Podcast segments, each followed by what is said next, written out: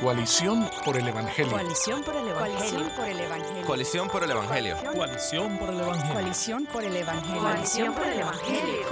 Coalición. Coalición por el Evangelio. Muy buenos días y muy buenas tardes para todos los que nos escuchan. De este lado está Jairon Amnun y le doy la bienvenida a Coalición por el Evangelio Radio en su episodio número 12. Si estuvieron escuchando la semana pasada, estamos haciendo las cosas un poco diferente. Así como Steven introdujo, estamos escuchando acerca de un panel de preguntas y respuestas que se realizó en Guatemala el año pasado, donde participaron el pastor Miguel Núñez, el pastor José Lo Mercado, el pastor Justin Burkholder y el pastor Francisco Bentfeld, que yo tuve la oportunidad de estar moderando. En este día entonces vamos a escuchar la segunda parte de este panel y déjeme decirle que para mí fue de increíble bendición el poder participar como moderador, escuchando la humildad en las respuestas que daban estos hombres, escuchando su apego a la palabra, escuchando su deseo de que la iglesia pueda genuinamente crecer a la imagen de Cristo Jesús. Así que es posible que algunas de las preguntas que tú tengas sean respondidas aquí y si no, tal vez fueron respondidas en el programa pasado. De todas maneras, oramos que este programa sea de bendición para tu vida.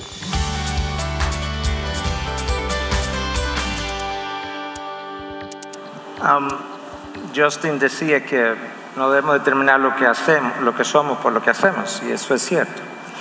Pero al mismo tiempo, en esencia, creo que dijimos lo mismo de otra manera, porque cuando tú tienes un crecimiento acerca de la santidad de Dios y la pecaminosidad tuya, resulta en gratitud, santidad, eso se va a ver. Entonces lo que yo veo muchas veces sigue hablando de lo que soy, como Cristo decía, de la abundancia del corazón, lo que se oye, habla, la abundancia del, del corazón habla la boca. Entonces eh, yo creo que el peligro está en que yo diga, como soy pastor, ya yo soy muy santo, porque entonces lo que hago está determinando lo que, lo que soy. Porque yo predico y quizás pueda predicar bien, ya implica que yo tengo un alto grado de santidad. Y eso no es así, porque hay gente con buenos dones de comunicación que realmente su vida de santidad quizá no está tan bien. Entonces, simplemente como para ayudarnos a ver que la misma verdad la puede ver así o la puede ver así. ¿Cómo debemos abordar el tema de la homosexualidad y de la diversidad sexual en una cultura como esta? Nosotros como iglesia, profesando amor, no rechazo y verdad y gracia. Facilita. Yo creo que tú acabas de dar la respuesta en esto. La palabra nos dice en el, Evangelio de Juan capítulo número uno que en Cristo habitaba la plenitud de la gracia y la verdad.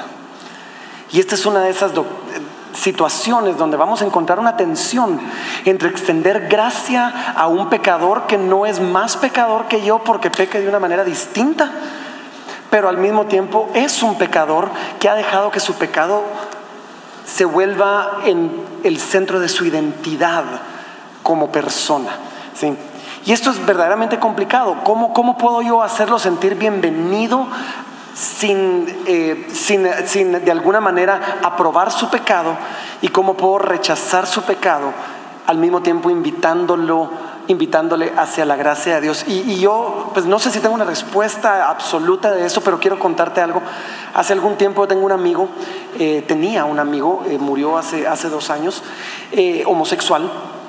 Y yo publiqué algo en las redes sociales acerca, acerca de la homosexualidad y él en privado me contestó y me dijo, tené cuidado con lo que escribes, no sabes de lo que estás hablando. Y eso tocó verdaderamente mi corazón porque dije, la verdad es que pues sé la teología detrás de lo que estoy hablando, pero no sé la lucha, no sé la tentación, no conozco, no, no puedo eh, de alguna manera identificarme y extender la gracia que quisiera extender porque no he, no, no, no he, nunca he platicado con él acerca del tema y de cuáles son sus luchas. Yo diría, toma un tiempo para platicar con alguien con esa, que, que, que está luchando con eso, para entender cómo, cómo está luchando, que, que, realmente es lo que hay al fondo de su corazón y quizás eso te va a extender en gracia y no solo lo vamos a martillar la cabeza con la verdad. Bueno, um, Dios usó mi profesión de infectólogo en Estados Unidos para ponerme en contacto con mucha gente con SIDA que lo había adquirido vía homosexualidad o uso de drogas intravenosas. Y mi esposa y yo hicimos un estudio bíblico en nuestro consultorio para unas 15 a 20 personas en el área de espera para paciente con SIDA. Y ahí venía todo el que quería venir y básicamente enseñamos el Evangelio de Juan y seguimos presentándole a Cristo por tres años y medio y hubo un número significativo de ellos que recibieron al Señor, se convirtieron, pararon sus estilos de vida y luego me tocó predicar en la, en la funeraria. Entonces hay un par de cosas que yo quisiera decir, ah, porque me ha tocado eh, lidiar con la homosexualidad en debates con homosexuales, en debates de la prensa, en debates en televisión, etcétera, etcétera. El homosexual, por un lado, necesita lo mismo que yo necesito, arrepentimiento, y lo mismo que necesita el promiscuo heterosexual. De manera que, en cierta medida, la presentación del Evangelio y la necesidad que él tiene es similar a la mía, por un lado.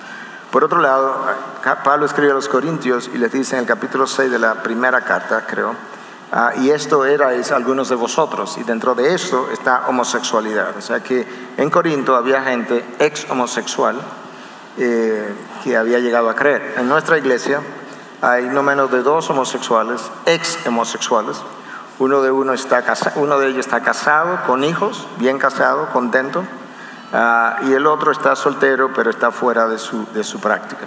Entonces necesitamos, por un lado, presentar la verdad y al mismo tiempo recordar que Cristo vino lleno de gracia y de verdad.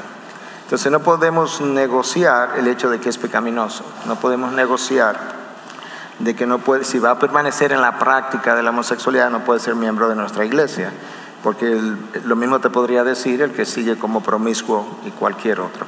O sea que el problema no es simplemente que es la homosexualidad, sino es que en la práctica del pecado y vivir en la práctica del pecado de esa naturaleza, yo no puedo al mismo tiempo decir que soy cristiano y permanecer siendo un adicto a drogas ah, y aplicar a la membresía mientras soy adicto a las drogas. El segundo que mencioné, que es soltero en nuestra iglesia, él vino en una ocasión, conversamos y yo le dije, mira fulano, yo creo que tú tienes, como no creyente, que te has confesado, y como practicante todavía, yo creo que tú tienes una sola oración que es bien corta que hacer y es, Señor, dame arrepentimiento y revélate a mi vida. Y ya, 10 segundos. Bueno, él dio testimonio público en nuestra iglesia posteriormente, que él tomó eso en serio, hizo esa oración todos los días. Y un 20 de enero de un año X, eh, él oyó un mensaje que yo estaba predicando y durante ese mensaje Dios le dio convicción, se sintió pecador, pidió perdón y habló incluso de esa reunión que él tuvo conmigo, donde yo le dije, tú necesitas arrepentimiento y el tipo de oración que, debía hacer. Entonces ahí está una presentación de la verdad y al mismo tiempo él siguió yendo a la iglesia porque él necesitaba escuchar la, la verdad. Eh, junto con eso quisiera brevemente decir, tenemos que recordar que la homosexualidad no es biológica, ah, ampliamente demostrado, no importa cuánto tú escuches acerca de lo contrario el mejor estudio acerca de la homosexualidad se hizo en el año, se publicó en el año 2006 por un médico no cristiano, de manera que no había ningún prejuicio como en contra. Ah, él revisó mil estudios, no mil pacientes, mil estudios hechos. Ah, y su conclusión final es que no había ningún componente genético a la homosexualidad.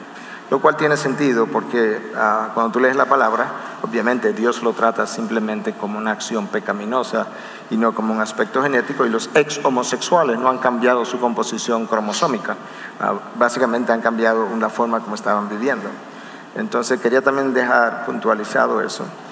Y al mismo tiempo, también corremos el riesgo de minimizar las gravedades de los pecados. Nosotros decimos que no hay diferencia de pecado, pero hay diferencia de pecado. Si yo digo que llegué esta mañana aquí a las siete y media de la mañana, eso es un pecado porque yo no estaba aquí a las siete y media. Pero si yo llego aquí y digo, mira, yo acabo de matar a uno, no me puedes decir que esas dos cosas son iguales. En el Antiguo Testamento ni siquiera tenían la misma penalidad los, los pecados. En el Nuevo Testamento se nos habla de que aquellos que pecaron con conocimiento de la voluntad de su amo recibirán muchos azotes y los que pecaron sin conocimiento de la voluntad no es que serán libres, pero recibirán menos azotes. De manera que hay una diferenciación en la gravedad de pecado. Requiere mucho más deterioro de la condición moral del ser humano para decir, llegué a las siete y media cuando llegué realmente a las ocho y media, que para entrar en ciertas prácticas pecaminosas y permanecer y vivir en ellas. Entonces ese balance no es fácil, pero es que ambos pecados merecemos el infierno por ellos. Correctamente. Pero en Romanos 1 claramente pone que la dureza del corazón es más profunda cuando una persona cae en ese pecado, son entregados a esas pasiones eh, y lo presenta como, como, como Miguel está diciendo, una dureza mayor. Eh, eso, todo lo que tenga que decir. También recordar el hecho de que la lamentable de nuestra condición es que ahora mismo en la homosexualidad la gente se gloría en esa identidad. La sociedad se está gloriando en un pecado. Difícilmente la gente se gloria en ser mentiroso o en ser adúltero o en ser cualquier otro pecado, en ser ladrón. Pero la gente se está gloriando en ser homosexual y no es amoroso de parte de la iglesia el ignorar eso. El simplemente decir, no, mira, tú tienes tu opinión, yo tengo la mía. Esto no es amoroso porque eso es dejar los caminos al infierno sin amor, sin decirle la verdad. Un, par de cosas como ilustraciones de, de vida, por así decirlo. Yo tuve un debate con un homosexual en Santo Domingo, muy conocido, ah, que está en el internet, usted lo puede encontrar, puede buscar debate homosexualidad Miguel Núñez y eh, ahí aparecemos. Ah, cuando yo iba a comenzar, me dirigí a la audiencia cristiana que estaba ahí y le dije, ah, hermanos, aquí hay personas que no creen como nosotros y personas cristianas que creen lo que yo voy a exponer. A los que creen como yo voy a exponer, yo les pido que traten con respeto a fulano, que estaba ahí, porque él es portador de la imagen de Dios y tenemos que respetarlo. Y a mitad del debate, no sé si Jairo estaba ahí o ha visto el debate, pero a mitad del debate, esta persona, de nombre Juan, um, es algo público, por eso men menciono su nombre, en un momento dado dijo, esta es la primera vez que a mí me han tratado como homosexual en un lugar y en un debate, en una conversación con tanta respeto y altura como se me ha tratado aquí. Y eso es lo que la iglesia de Cristo tiene que modelar. Muy bien, cambiando un poco de tema, eh, algo de teología práctica. José, tú mencionabas que cuando una persona está en pecado y se disciplina, no es para alejarlo de la comunidad de creyentes. Eso trae la pregunta entonces, ¿puede una persona que está en disciplina participar de la Santa Cena? Eh, desde mi perspectiva, y creo que es la perspectiva bíblica, eh, parte de la disciplina es negar la participación de la Santa Cena. Primera de Corintios 11 eh, pone que se, se, evalúe la persona y si toma la, la cena indignamente, está participando, tomando juicio para él mismo y, desde, como veo el, texto bíblico juntando Primera de Corintios 5, Mateo 18, es, es un aspecto que se le niega la participación para hacerle un llamado. Un verdadero creyente no puede vivir sin ciertas cosas. Y número uno es la comunión con otros creyentes. Y la forma, una de las formas principales que tenemos comunión es partiendo el pan los unos con los otros. Y el deseo es que ese, esa restricción de participar de la comunión con los hermanos sea no un, algo punitivo, sino que sea algo redentivo, que lo llama a él a, decir, yo, yo necesito esto.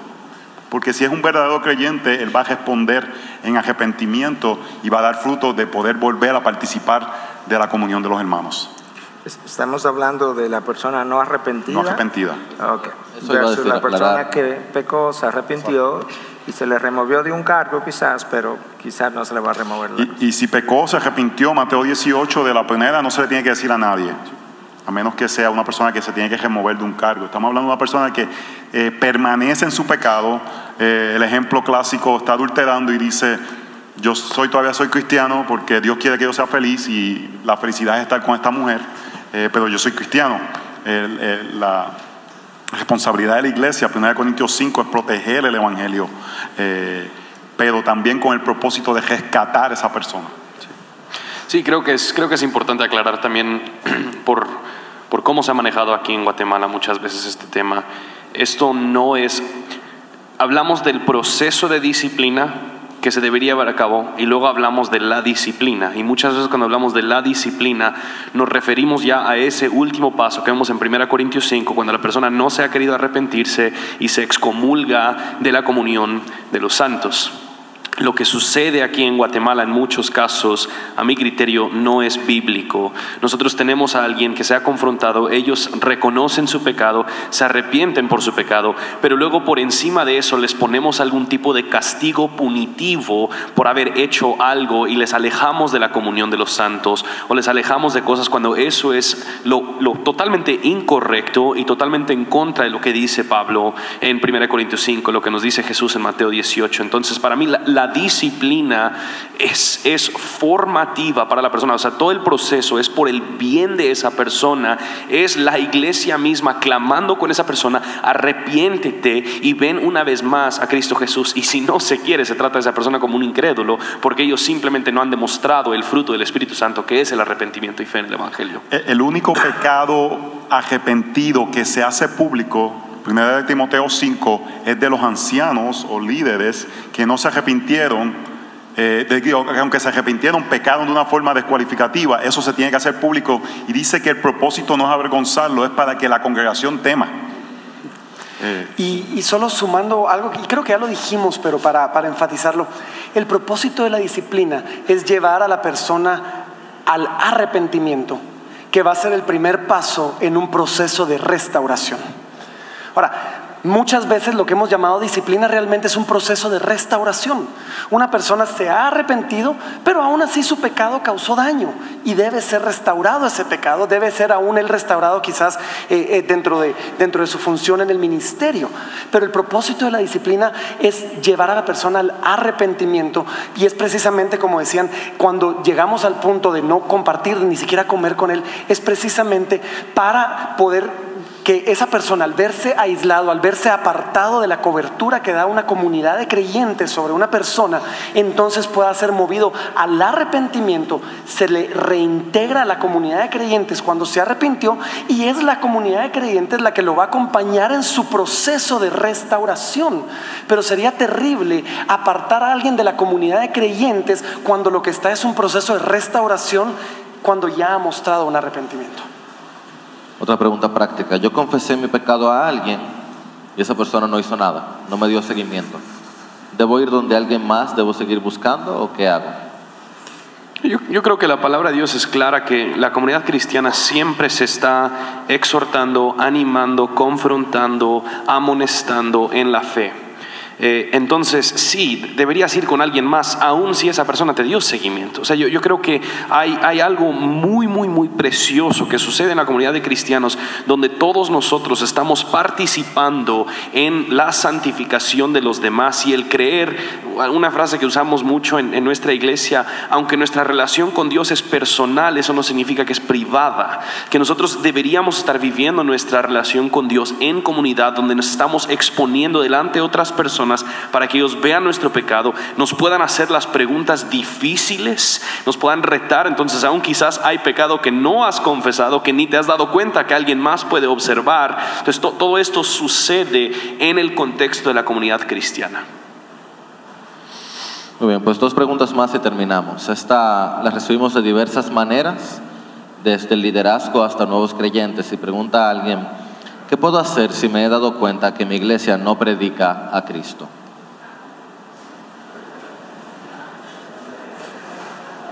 Bueno, yo creo que es una excelente pregunta porque es lo que define una iglesia, es el Evangelio y el Evangelio es Cristo. Entonces, no creo que debes ah, salir corriendo inmediatamente, no creo que debes, ah, e- eso quizás sea necesario si las cosas no cambian, pero yo creo que lo primero que debes hacer es algo similar a Mateo 18, ve a hablar con tus líderes. Por lo menos, quizás Dios te usa en traerle convicción. Quizás hay un libro que tú puedes compartir con tu pastor y decirle, pastor, mire este libro, a mí me cambió la vida. ¿Usted cree que usted pudiera leerlo y comentarme sobre él? Quizás pudiéramos reunirnos un par de veces y usted me puede decir qué piensa del libro, qué piensa de las verdades y orar. Y orar a ver si ese pastor o liderazgo recibe convicción de pecado. Yo creo que ese es el primer paso. No hay una ecuación para decir, bueno, si a la semana no ha pasado ya me voy versus al mes. Pero si las cosas no cambian, y vamos a dejar el tiempo abierto ahí, si las cosas no cambian sobre un periodo de tiempo, y ya lo hablaste, ya existe eso, quizá puede ir con otro miembro de la congregación y hablar con el pastor, similar a Mateo 18, aunque tú no estás en un proceso disciplinario, que no te vas a parar en el púlpito a, denunciar a los pastores, pero te está haciendo algo que tiene cierta sabiduría bíblica detrás. Y si después de esos pasos ser agotados, Cristo no se predica, yo creo que debe salir, porque si la iglesia no está honrando a Cristo, no está honrando la roca sobre la cual la iglesia está ah, cimentada. Entonces yo creo que eso es importante. Algo importante en la pregunta dice, si me doy cuenta, es algo que recién ha sucedido en tu vida. Y eso debe informar la forma que te comunicas, la humildad que debes eh, eh, ser acercarte a tus pastores. No debes hablar como si esto fuera algo que, que- tú eres un experto, aunque sí debes tomar los pasos. Tú, tú debes estar sazonado con una humildad que se refleja en que, mira, Dios me acaba de abrir los ojos a esto. Eh, así que eh, debe estar todo, y esa debe ser la comunicación si es que recién acaba de suceder o lleva 20 años. Eh, el- aquel que ha sido salvado por gracia debe siempre su comunicación estar sazonada por la gracia de Dios. Yo también diría eh, parte del, del peligro de este mismo nuevo mover de la eh, reformar América Latina, lo que sea, eh, es que hay muchas personas eh, quienes no predican como Miguel Núñez predica, o como predica José Mercado, o como predica Sugel Michelén. Entonces, por ende, llegamos a la conclusión que nuestra iglesia no predica Cristo. Y lo que sí diría es, asegúrate claramente, porque emitir ese juicio sobre tu iglesia local es algo sumamente pesado. Lo que estás diciendo es, esto no es la comunidad de Cristo, esto no es la iglesia.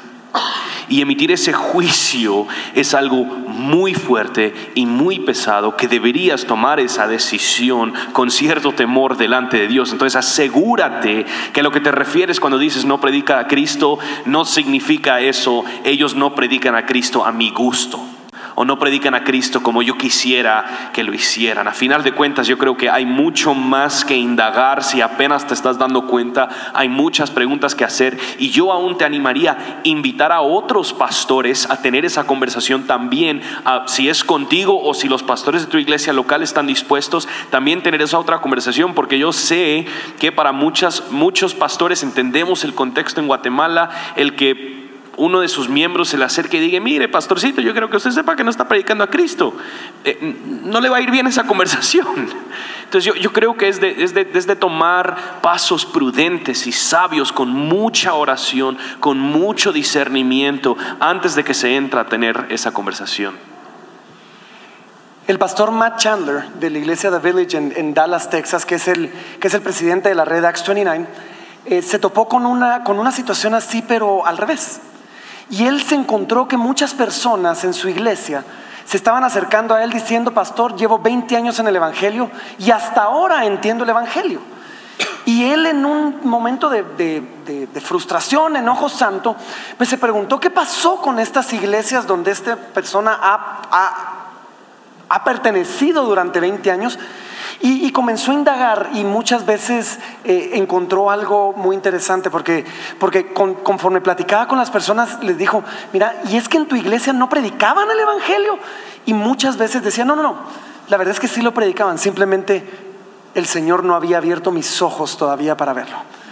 Ahora, en ese sentido y apoyando lo que decía Justin, hay que asegurarnos de que, no es, de que es una cuestión de pecado y no de gusto, ¿sí? de que realmente la iglesia eh, ha cerrado su corazón, no está predicando el Evangelio o, o, como decía Justin, no está siendo Miguel Núñez. Si Dios quisiera a Miguel Núñez en tu iglesia, tendría a Miguel Núñez en tu iglesia. ¿sí? Entonces, creo que haces el proceso, hablas con tus pastores y si realmente hay una negativa del deseo de predicar a Cristo, huye, eso no es una iglesia. Porque lo que caracteriza una iglesia es la predicación del Evangelio. Y al, mismo tiempo, solo para aclarar, yo también creo que es posible hablar todas las palabras correctas y no predicar el Evangelio. Eh, Entonces yo creo que es, es por eso que sí se tiene que indagar muchísimo más, no simplemente es de decir vas a ir al infierno si no pones tu fe en Cristo, en su cruz, porque Él expía tu pecado y va, así puedes tener una relación con Dios. Yo, yo creo que va un poquito más allá de simplemente decir las palabras correctas. Conocemos a iglesias que dicen y, y usan, hablan de un tal Jesús y de una tal cruz y, y de algo así, pero no, no, no, no predican el Evangelio tal y como la palabra de Dios la plantea. A, la misma vez, rápidamente, Miguel habló de diferentes eh, doctrinas, primarias, segundas, terciarias, y quizás tú estás en un lugar donde hay unas doctrinas que están teniendo ca- calando en tu, en tu, en tu corazón y, están al nivel terciario que ya no puedes quizás tener comunión en esa iglesia por algunas prácticas, eh, pero eso es diferente a decir que no predican el Evangelio. y debes comunicarlo de una manera clara y agradecer por lo que ellos han hecho en tu vida y ser, eh, eh, pero a la misma vez quizás eh, removerte, porque lo más fácil es para movernos hacer a ellos los malos. Eso es más sencillo para justificar nuestra decisión. En lugar de decir, estamos en un lugar diferente, yo estoy agradecido por, por lo- la forma que se me sirvió estos años, pero por esta, esta práctica en general mi conciencia no me lo permite y debo moverme. Uno de los artículos más útiles que yo he leído es uno que se llama a sí mismo. Eh, si estás ahí, te recomiendo que lo busques y lo leas. ¿Cuándo es momento de dejar una iglesia? Y toma tiempo, es un artículo de 1500 palabras, te sientas y lo lees y tienes luz roja, luz amarilla, luz verde, cuándo hacerlo, despacio. Y toma su tiempo, eso no hay por qué hacerlo corriendo. Bien, para terminar en una nota fácil, porque creo que han habido muchas preguntas difíciles. Esta ha sido, perdóname la broma, luego de la tierra es plana, real o redonda, la otra pregunta más común de todas las que recibimos es esta. Si la cruz de Cristo perdona todo pecado, ¿cómo explicamos la blasfemia contra el Espíritu Santo, que dice que no hay perdón? Bueno, tenemos que poner eso en el contexto en que ocurrió ese evento. Cristo está expulsando demonios. El texto dice que lo expulsaba por el poder del Espíritu. Y entonces la gente decía que él estaba expulsando por el, poder de Belcebú, que es Satanás. Entonces lo que la gente no está apreciando, valorando eh, y está juzgando es la acción del Espíritu Santo en Cristo. Eso es lo que ellos están negando. Y quien me convierte es el Espíritu Santo. Quien me regenera es el Espíritu Santo. Entonces, si yo niego y no acepto algo que es evidente de acuerdo a Dios y que es una acción del Espíritu, niego la actividad de la gente que a mí me convierte. Y entonces ahora no puede ser perdonado porque Él es quien me convierte y Él es a quien el poder que estoy rechazando. Por eso que el texto agrega, ni en este siglo ni en el venidero, Eh, en ningún momento, porque ya cuando entro al venidero estoy condenado y ya no hay salvación para mí. Yo creo que se han dado diferentes interpretaciones, pero creo que esa es la que, ah, la que más se ha sido aceptada en círculos ah, ortodoxos, pero pudiera haber otra Eh, eh, a mí me, me gusta conectarlo con el libro de los Hebreos y, y el pecado de eh, la posibilidad de ellos de cometer apostasía. Eh, el hecho es, el pecado imperdonable es negar el trabajo del Espíritu Santo y el trabajo del Espíritu Santo es revelarte a Cristo. ¿Y por qué es el pecado imperdonable? Porque si no tienes fe en Cristo, tus pecados no son perdonados. Eh, entonces, en ese sentido, es el aspecto de negar la apostasía de la fe en Cristo que te hace no participante de la sangre de Cristo. Entonces déjame aplicarlo para nosotros, es otra pregunta que recibimos. ¿Cómo yo sé que yo no he cometido la blasfemia contra el Espíritu Santo? ¿Cómo yo sé que todavía hay perdón para mi vida? Como creyente o como incrédulo, aunque se parecen las respuestas, pero si tú eres, perdón, no, no, no. En más de alguna ocasión he oído a pastores decir, y estoy de acuerdo, si tú tienes temor de haber blasfemado contra el Espíritu Santo, no te preocupes, no lo estás haciendo. Porque la obra del Espíritu Santo es evidente en tu vida, moviéndote al arrepentimiento, moviéndote al temor de Dios.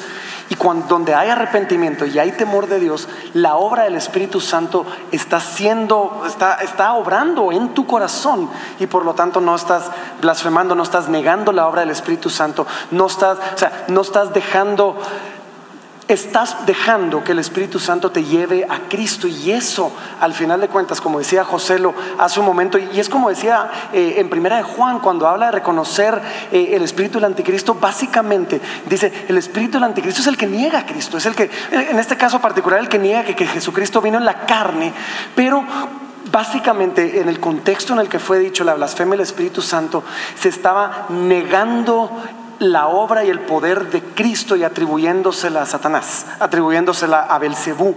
¿sí? Si tú en tu corazón ¿sí? estás movido por Cristo, en amor a Cristo, temeroso de haber pecado contra el Espíritu Santo, blasfemando, no te preocupes, no, no estás blasfemando contra el Espíritu Santo. Algo, algo práctico que quiero compartir. eh, yo me crié en la, en la tradición pentecostal y me acuerdo como un adolescente de 14, 15, 16 años en medio de un servicio, y no lo estoy, no lo estoy tratando de ser jocoso, tratando de no reírme de algo que estaba sucediendo. porque pensaba que eso me iba a condenar eternamente porque estaba blasfemando contra el Espíritu Santo. Y salir de un servicio con... Y me reí un poco porque la hermanita estaba danzando una forma jocosa o, o sucedió algo y, y con esa, esa preocupación. Y eso no es lo que está hablando el texto. Quizá- quizás es un buen momento para recordar que no puede interpretar textos fuera de contexto. Y creo que le regalaron, se regaló ese libro, está a la venta. Se regalaron algunos libros de textos fuera de contexto, un librito pequeño que da una ilustración de un número de textos X y creo que hay algunos de venta también, entonces o lo puedes pedir, pero sería bueno poder ver de qué manera muchas veces podemos tomar un texto y solo dice una cosa y en su contexto dice otra completamente diferente. Mientras hay vida y esperanza, ¿eh? mientras estamos vivos y si estamos dudando, todavía hay perdón, la cruz es suficiente. Este ha sido el episodio número 12 de Colisión por el Evangelio Radio, una conversación de preguntas y respuestas acerca del Evangelio para toda la vida con algunos pastores invitados. Oramos que este programa haya sido de bendición para tu vida. Si así ha sido, por favor déjanos un comentario en colisionporelevangelio.org y agradecemos a Radio Eternidad por su favor y su compañerismo en el Evangelio. Dios te bendiga. Coalición por el Evangelio. Coalición por el Evangelio. por el Evangelio. Coalición por el Evangelio. Coalición por el Evangelio. Coalición por el Evangelio. Coalición por el Evangelio. Coalición. Coalición por el Evangelio.